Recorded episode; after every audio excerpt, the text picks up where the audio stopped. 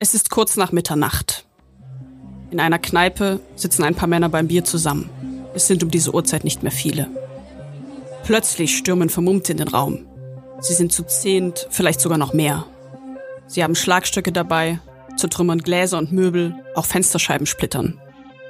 Die Angreifer prügeln mit ihren Fäusten auf die Gäste ein, versprühen Reizgas.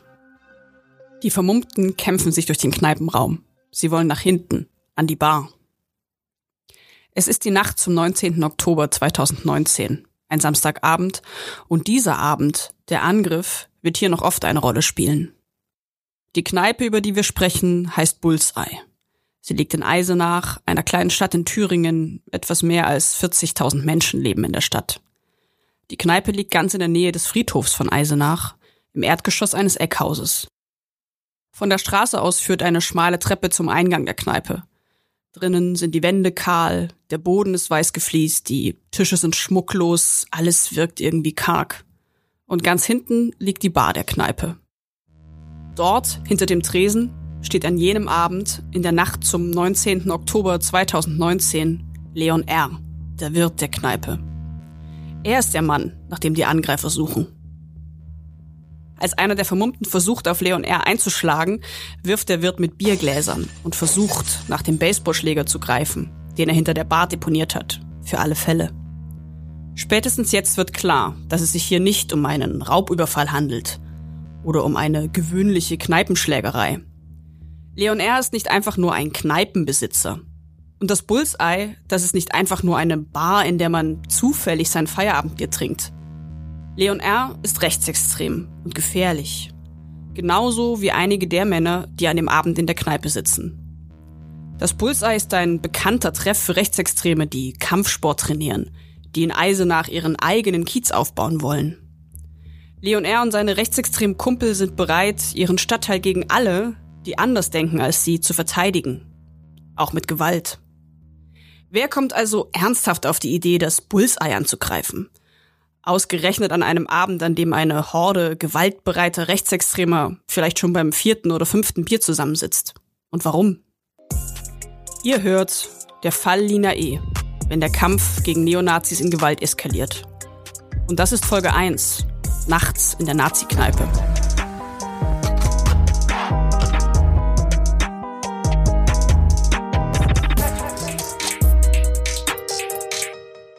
Mein Name ist Denise Peikert.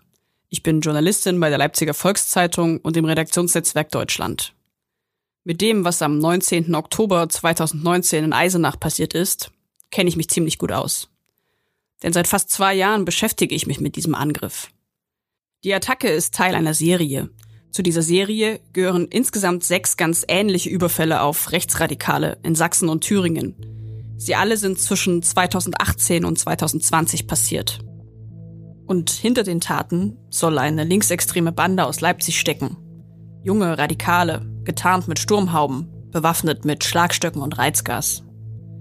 An der Schwelle zum Linksterrorismus seien ihre Taten und eine Gefahr für den gesellschaftlichen Zusammenhalt. So sehen Polizei und Staatsanwaltschaft den Fall. Aber wenn ich mit linken Aktivisten rede, auch mit solchen, die jetzt nicht gleich sonderlich radikal sind, höre ich etwas anderes eine Art Notwehr seien solche Angriffe wie der auf die Nazi-Kneipe. Denn der Staat mache viel zu wenig gegen Rechtsextremismus. Seit Jahren schon. Vor allem in Ostdeutschland, vor allem in Sachsen. Was also steckt hinter den Angriffen? Und welche Folgen haben sie wirklich für unsere Gesellschaft? Damit beschäftigt sich dieser Podcast in dieser und in vier weiteren Folgen. Wir fragen uns, wer war an den Angriffen auf die Neonazis beteiligt? Wie sind die abgelaufen? Und was muss überhaupt passieren, damit Menschen Gewalt für das richtige Mittel der politischen Auseinandersetzung halten? Es ist der 8. September 2021. Der Angriff auf die Kneipe in Eisenach ist fast zwei Jahre her und im Hochsicherheitssaal des Oberlandesgerichts in Dresden öffnet sich eine Tür.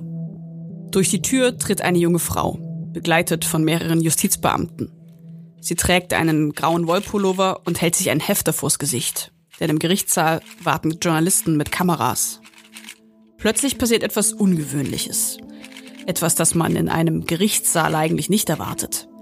Die Zuschauer im Saal, die stehen auf. Sie klatschen, jubeln und feiern die junge Frau regelrecht für das, was ihr vorgeworfen wird. Die junge Frau ist Lina E. Lina E., 27 Jahre alt, soll Anführerin der Gruppe gewesen sein, die gezielt Jagd auf Rechtsextreme gemacht haben soll.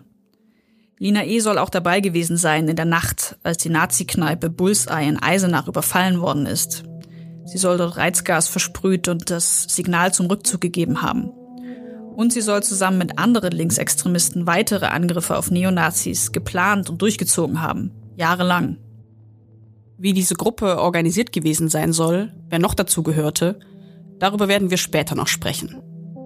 Erstmal nur so viel. Vor dem Oberlandesgericht geht es um sechs brutale Übergriffe mit mehr als einem Dutzend Opfern. Viele davon wurden schwer verletzt. Aber bei diesem Fall geht es noch um mehr. Denn die Angriffe, das sollen alles keine spontanen Prügeleien gewesen sein.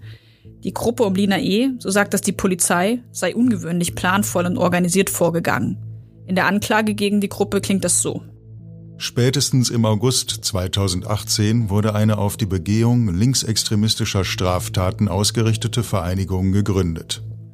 Die Gruppe lehnt die Meinungsfreiheit und das staatliche Gewaltmonopol ab. Es war und ist das Ziel der Gruppe, tatsächliche oder mutmaßliche Angehörige der rechten Szene aus einer Überzahl heraus anzugreifen. Die Gruppe ist methodisch organisiert und professionell vorgegangen. Den Taterfolg stellten die Angeklagten durch straffe Organisation sicher. Lina E. und den anderen Angeklagten werden also nicht nur die einzelnen Angriffe auf Rechtsextreme vorgeworfen. Vor dem Gericht in Dresden sind sie nicht nur wegen schwerer Körperverletzung angeklagt. Sie sollen auch eine kriminelle Vereinigung gebildet haben. So heißt das im Strafgesetzbuch, im Paragraphen mit der Nummer 129. Der Paragraph wird in der Praxis nur selten angewendet und es gibt strenge Regeln dafür, wann er gilt. Denn wenn die Polizei wegen des Paragraphen 129 ermittelt, dann darf sie viel mehr als bei anderen Ermittlungen. Telefonate abhören zum Beispiel. In diesem Fall soll es so etwas also gegeben haben, eine kriminelle Vereinigung. Und Lina E., sie soll diese kriminelle Vereinigung angeführt haben. Allein dafür, als mutmaßliche Redelsführerin, kann sie bis zu fünf Jahre lang ins Gefängnis kommen. Aber warum ist eigentlich die Aufregung um diesen Fall so groß? Extremistische Gewalt ist in Deutschland schließlich nichts Neues. Seit Jahrzehnten jagen und verprügeln Neonazis Asylbewerber. In Kassel hat ein Rechtsextremist 2019 den Kommunalpolitiker Walter Lübcke erschossen. Auch Auseinandersetzungen zwischen radikalen Linken und radikalen Rechten, sowas kennt man. Aber man kennt es vor allem von Demonstrationen, bei denen es manchmal am Rande des Geschehens zu Krawallen und Auseinandersetzungen kommt. Dass aber eine Gruppe vor Gericht steht, die gezielt Jagd auf Neonazis gemacht haben soll, das ist neu. Es ist auch selten, dass eine linksextreme Gruppe überhaupt auf der Anklagebank sitzt. Der letzte vergleichbare Fall ist fast 20 Jahre her.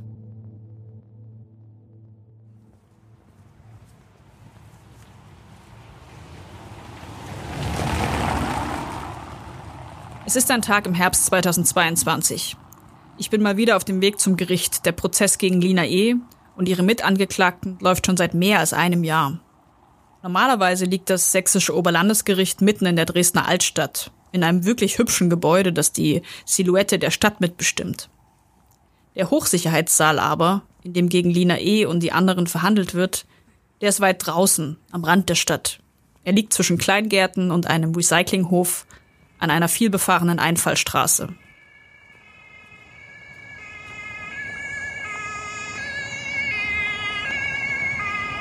Gerade ist Lena E. an mir vorbeigefahren. Also vorbeigefahren worden. Sie sitzt in einem silbernen Van mit verdunkelten Scheiben. Ihr Auto wird von mehreren Polizeiwagen begleitet. Die Kolonne gleitet am Gericht durch sich automatisch öffnende Tore. Es ist eine Choreografie, die sich vor jedem Prozesstag wiederholt. Lina E. ist die einzige der Angeklagten, die einzige aus der mutmaßlich linksextremen Gruppe also, die so zum Gericht gebracht wird, weil sie die einzige ist, die in Untersuchungshaft sitzt. Aber auch abgesehen davon, von der Sache mit dem Van und dem Blaulicht, ist der Aufwand, der um diesen Prozess herum betrieben wird, immens. Und die Sicherheitsvorkehrungen, die sind es auch. Bevor ich in den Saal darf, muss ich meinen Gürtel ablegen, meine Ringe und durch einen Metalldetektor laufen. Ich werde abgetastet und von den Justizbeamtinnen entschuldigen sich manche bei mir dafür, denn sie machen es wirklich gründlich. Danach muss ich meine Schuhe ausziehen, meine Füße werden abgetastet, meine Schuhe untersucht. Und dann darf ich rein. Noch bevor man den Hochsicherheitssaal des Oberlandesgerichts betritt, ist also klar, das hier, das ist eine große Nummer. Und aus der Perspektive der Sicherheitsbehörden stimmt das auch. Die linksextremistische Szene ist verschlossen. Sie handelt im Verborgenen, Ermittlungserfolge sind selten. Und anders als bei Rechtsextremisten gibt es auch nur selten Aussteiger, die reden. Auch das ist in diesem Fall anders, aber darauf kommen wir noch. Aber wer ist eigentlich die Frau, die im Fokus der ganzen Aufregung steht? Und wie wurde aus ihr die Gewalttäterin, die sie mutmaßlich sein soll?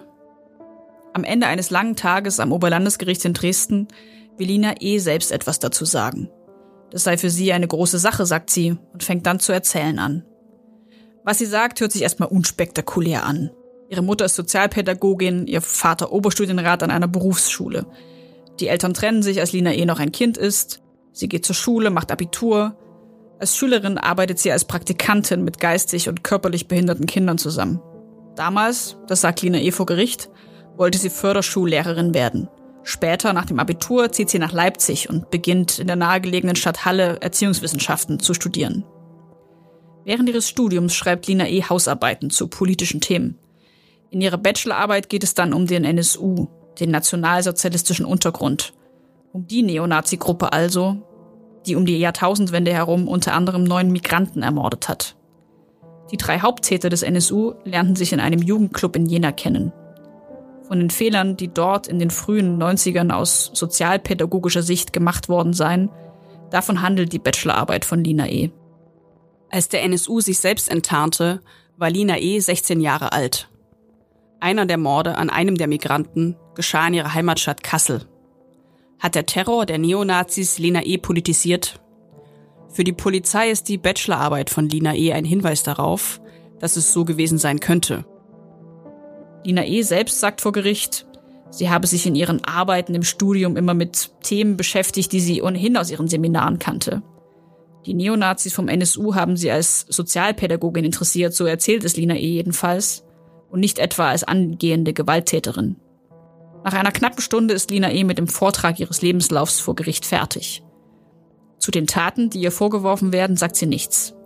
Sie äußert sich, so nennt man das vor Gericht, nur zu ihrer Person. Und diese Person, über die weiß die Öffentlichkeit jetzt ein bisschen mehr. So richtig nahe kommt man Lina E. aber nicht. Vielleicht eignet sie sich gerade deswegen so perfekt als Projektionsfläche. Wir sind in Konnewitz, einem Stadtteil im Süden von Leipzig. Das Viertel spielt in der Geschichte um Lina E. und ihre mutmaßliche Bande eine wichtige Rolle. Denn hier haben Lina E. und zwei weitere Angeklagte gewohnt. Und Konnewitz, das ist das Leipziger Viertel mit der wahrscheinlich aktivsten linken Subkultur. Bei mir ist mein Kollege Josa Mania Schlegel. Josa hat zusammen mit mir zum Fall Lina E. recherchiert. Er war genau wie ich schon oft am Oberlandesgericht in Dresden. Und, das ist jetzt an dieser Stelle besonders wichtig, Josa wohnt selbst im Leipziger Stadtteil Konnewitz. So, und jetzt, jetzt äh, laufen wir ein bisschen weiter durch Konnewitz. Ja. Und schauen mal, was für eine Rolle Lina hier spielt. An vielen Häusern gibt es hier Graffitis. Free Lina steht da und manchmal auch auf Deutsch. Freiheit für Lina. Ach stimmt, das ist hier jetzt auch ein ganz großes... Buntes Free ja. Lina. Mit Orange und Grün und Silber und Schwarz. Geht jetzt fast über ein ganzes Haus oder ein halbes Haus. Ja. Ja, also das Verrückte ist ja auch, Wiener-Graffitis muss man ja nicht, kann man ja nicht nur in Konnewitz entdecken, sondern äh, neulich äh, war ich im Urlaub auf Kreta und da war auch ein riesen Wiener-Graffiti. Oder am Landwehrkanal in Berlin ist auch ein riesiges Wiener-Graffiti. Wir gehen weiter durch die Konnewitzer Straßen. Der Leipziger Stadtteil ist groß, so groß wie eine kleine Stadt. Knapp 20.000 Menschen wohnen hier. Unter ihnen sind Studentinnen, junge Familien und Menschen wie der Mann, den wir treffen, als er gerade vor seinem Haus die Blätter des Herbstes zusammenkehrt. Er erzählt uns, warum sein Haus und auch einige in der Umgebung keine Graffitis an den Wänden haben. Ja, die machen das alle ab. ja. also dort sieht man sie an der Wand. Da ist unten dunkler und oben hell. Hm. Und wissen Sie eigentlich, wer Lina ist? Steht ja auch oft in den Graffitis. Ja. Free Lina. Ach so, das war, war die von, von der linken Szene, die irgendwie mal jemand verprügelt haben hier, so kriminell ist, die sitzt, sitzt jetzt im Gefängnis und soll verurteilt werden. So eine linke Führerin, so eine Radikale. Und da schreiben sie immer da, soll frei werden oder frei sein. Für den alten Mann ist Lina eher eine Kriminelle. Eine, die, wie er sagt, verurteilt werden sollte. Viele im linken Konnewitz sehen das aber anders. Sie unterstützen Lina E., sammeln sogar Geld für sie und die anderen, die mit ihr angeklagt sind oder in dem Verfahren beschuldigt werden. Was ich jetzt auch immer interessant finde in Konnewitz, dass in vielen Läden wirst du auf dem Tresen diesen Lina, äh, diese Lina-Spendenbox entdecken. Also auch wenn du Barbetreiber hier fragst, die sie nicht stehen haben, die erzählen dann alle die Geschichte, dass irgendwann, seitdem sie hier aufgemacht haben, mal jemand vorbeikam und gefragt hat, ob die Link, äh, Lina-Spendenbox auf dem Tresen kann. Also zum Beispiel, wenn du dir da hinten auf der Wolfgang Hans einen Döner kaufst, kannst du auch dein Rückgeld in die äh, Free Lina Spendenbox tun. Es gibt ein Solidaritätsnetzwerk, das Spenden für Lina E. und die anderen Beschuldigten in dem Verfahren sammelt. Zum Beispiel für die Anwälte oder für die Reisekosten. An einer großen Straßenkreuzung in Leipzig-Konnewitz liegt das No Borders. Es ist ein Geschäft, in dem vor allem Kleidung verkauft wird. Auch T-Shirts, auf dem der Spruch Free Lina gedruckt ist. Josa und ich, wir sind in den Laden hineingegangen. Ähm, wir sind bei der Leipziger Volkszeitung. Können Ja. wir mit jemandem sprechen? Ja, mit mir nicht. Also wenn ich auf jemanden mit euch quatschen will, aber ich hab keinen Bock. Der Verkäufer im Laden möchte nicht mit uns sprechen. Er sagt noch, dass wir uns gerne umschauen können zwischen den Lina-Sachen, den Socken, Fahnen und T-Shirts. Er meinte aber ansonsten, er sei nicht auskunftsfreudig. Dass Menschen nicht mit uns über Lina E sprechen wollen, kommt bei unseren Recherchen immer wieder vor. Woran das liegt, damit werden wir uns in dieser Podcast-Reihe noch genauer beschäftigen. Was aber nach unserem Spaziergang durch Konnewitz sicher ist, in diesem Teil von Leipzig ist Lina E. keine Kriminelle. In Konnewitz wird sie als Heldin verehrt. Eine Heldin, wegen der es auch Demonstrationen gibt. Einmal haben sich in Leipzig mehr als 3000 Menschen versammelt. Ich bin auch da an dem Tag. Ich beobachte die Demonstration als Journalistin. Im Zentrum der Stadt stehen die Protestierenden am frühen Nachmittag in Gruppen zusammen. Tragen Plakate, auf denen er widersteht, der Spruch Free Lina.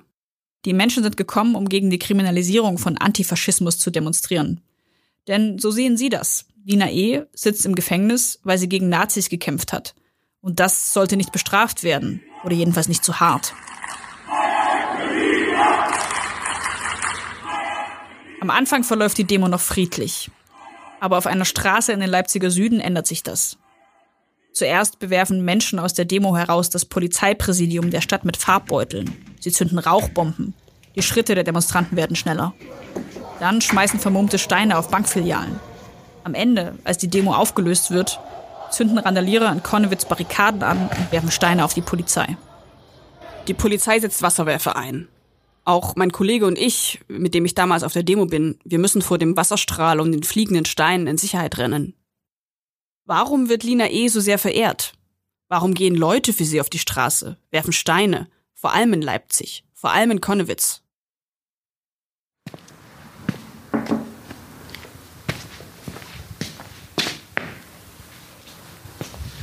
Hallo.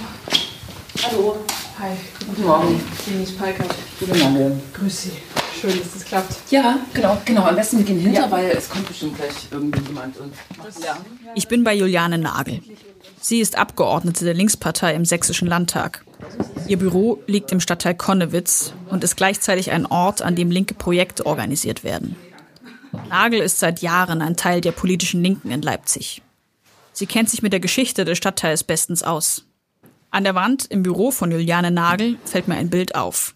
Es ist mehrere Meter hoch und lang, eine Schwarz-Weiß-Fotografie. Sie ist aufgenommen vom Dach eines Hauses aus. Es ist Winter auf dem Bild. Auf dem Dach liegt Schnee, Bierkästen stehen herum. Ein Mann ist mit dem Rücken zur Kamera zu sehen. Er blickt über die Stadt, über Leipzig. Wo ist das da aufgenommen? Also das, Das ist die Kirche, die hier in der Selniker Straße ist, um die Ecke. So aus der Stöckertstraße heraus ist es, glaube ich, aufgenommen. Ja, okay. Genau. Stimmt. Da Genau, der Herrenplatz ist das ja. ja, da hat noch manchmal geschneit. Genau. Das ist irgendwie in den 90ern, sieht so aus wegen der kaputten Häuser oder ein bisschen später. Allerdings ist schon was saniert. Irgendwie Anfang, Mitte der 90er, genau. In den 90er Jahren wurden in Konnewitz viele Häuser besetzt. Es sollte verhindert werden, dass sie abgerissen und durch Plattenbauten ersetzt werden. Das passierte auch in der Stockertstraße, die damals noch Stöckertstraße hieß. Es ist die Straße, in der das Gebäude steht, von dessen Dach aus das Bild in Juliane Nagels Büro aufgenommen worden ist. Punks und Hippies zogen in die besetzten Häuser ein. Viele der Häuser waren heruntergekommen. Man sieht es auch auf dem Bild in Nagels Büro, auf dem bei einigen der Häuser die Fensterscheiben fehlen. In der Stadt Leipzig wurden die Besetzungen kontrovers diskutiert. Aber im Grunde duldete die Stadtverwaltung die Konnewitzer Verhältnisse. Manche priesen gar dieses alternative Wohnen als schützenswerte Lebensform. Trotzdem gab es schon in den frühen 90ern Straßenschlachten zwischen den Neukornewitzern und der Polizei. Etwa weil die Häuser doch geräumt werden sollten und manchmal auch nur, weil die Besetzer das vermuteten. Gleichzeitig mit den Hausbesetzern zogen Kulturinitiativen in den Stadtteil. Eine linke Subkultur entwickelte sich. Und der Stress mit den Neonazis fing an. Denn den vielen gut organisierten Neonazis in Sachsen, den Gangs von Rechtsextremisten in Leipzig, denen war die bloße Existenz von Konnewitz, einem Rückzugsort für Linke und Alternative, ein Ärgernis. Heute leben in Konnewitz ganz unterschiedliche Leute. Großstadtbewohner eben, die sich um steigende Mieten und ausreichend viele Kitaplätze für ihre Kinder sorgen. Studentinnen, die abends in den vielen Bars und Kneipen sitzen. Aber die linke Tradition, die spürt man noch. Und sie wird gepflegt. Dazu gehört eine linksalternative Subkultur, aber dazu gehört eben auch eine gepflegte Ablehnung der Polizei.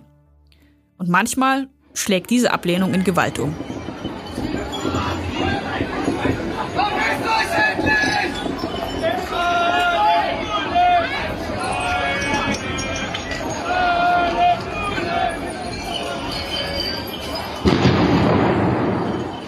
In der Nacht zwischen 2019 und 2020 griffen vermummte Polizeibeamte mit Steinen und Flaschen an.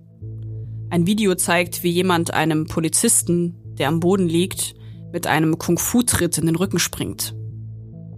Das also ist Konnewitz auch. Ein alternatives Stadtviertel in Leipzig mit einer aktiven linken Szene, in der es neben Klimaschützerinnen und Demo-Organisatoren eben auch gewaltbereite Linksextremisten gibt. Ich glaube, jetzt versteht man ganz gut, warum Lina E. in Konnewitz so verehrt wird. Es gibt aber noch einen anderen Grund und der ist noch viel simpler. Lina E. hat selbst in Konnewitz gewohnt. Sie war Teil der linken Szene hier.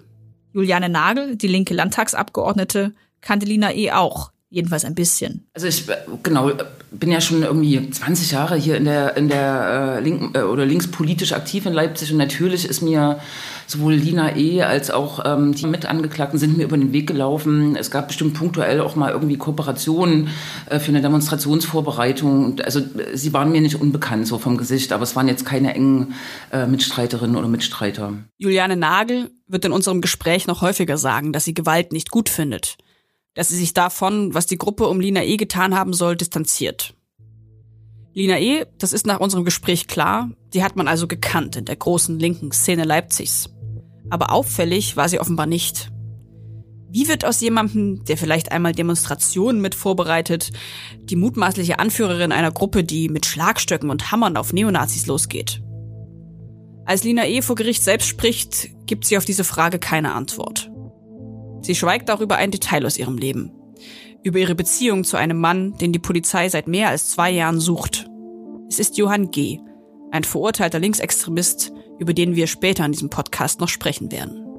Lina E. lernt Johann G. in Leipzig kennen. Die beiden verlieben sich und die Polizei glaubt, dass der Linksextremist Johann G. die Studentin Lina E. maßgeblich radikalisiert hat. Kann es so einfach sein? So schlicht? Kann die Geschichte stimmen, die vom bösen Linksextremisten und der unschuldigen jungen Frau, die an seiner Seite zur Gewalttäterin wird? Für mich passt das irgendwie nicht zu der selbstbewusst wirkenden Lina E., die ich aus dem Gerichtssaal kenne. Die sich offenbar nicht einschüchtern lässt von dem Trubel, von den Justizbeamten, die sie begleiten. Die jedes Mal, wenn sie den Saal in Dresden betritt, ihren Unterstützern im Publikum zuwinkt, die Handküsse verteilt und ihre Mutter durch die Sicherheitsglasscheibe begrüßt. Aber ich weiß natürlich auch nicht, wie es war. Wie aus der Studentin Lina E. die Gewalttäterin geworden sein soll. Und die Polizei, naja, die mutmaßt an dieser Stelle auch nur. In einem internen Papier des Bundesamts für Verfassungsschutz steht über Lina E. und ihren Freund Johann G. Aus der Gruppe um E stechen E selbst und G besonders hervor. Die sowohl optisch wie strafrechtlich zuvor unauffällige E und der an beiden Händen mit altdeutschen Buchstaben auffällig tätowierte G stehen dabei in besonderem Kontrast zueinander. Unauffällig also. Das soll Lina E. gewesen sein. Unauffällig bis zu dem Tag, an dem die Polizei vor ihrer WG in Konnewitz stand, mit einem Haftbefehl in der Hand. Unauffällig, so klingt auch das, was Lina E. selbst vor Gericht aus ihrem Leben erzählt hat. Zu all den Dingen, die weniger unauffällig waren, die sie in Untersuchungshaft gebracht haben, dazu sagt sie nichts. Zu den Angriffen auf die Rechtsextremisten, zu den Verletzungen, zu dem Reizgas, zu den Hämmern und Schlagstöcken, dazu schweigt sie. Insgesamt sechs Angriffe sollen Lina E. und ihre Mitangeklagten verübt haben. Den Wirt vom Bullseye, Leon R., über den wir am Anfang der Folge gesprochen haben, den traf es gleich zweimal. Welche Rolle spielt er in der rechtsextremen Szene? Und wie sollen sich die Angreifer die anderen Opfer ausgesucht haben? Darum geht es in der nächsten Folge.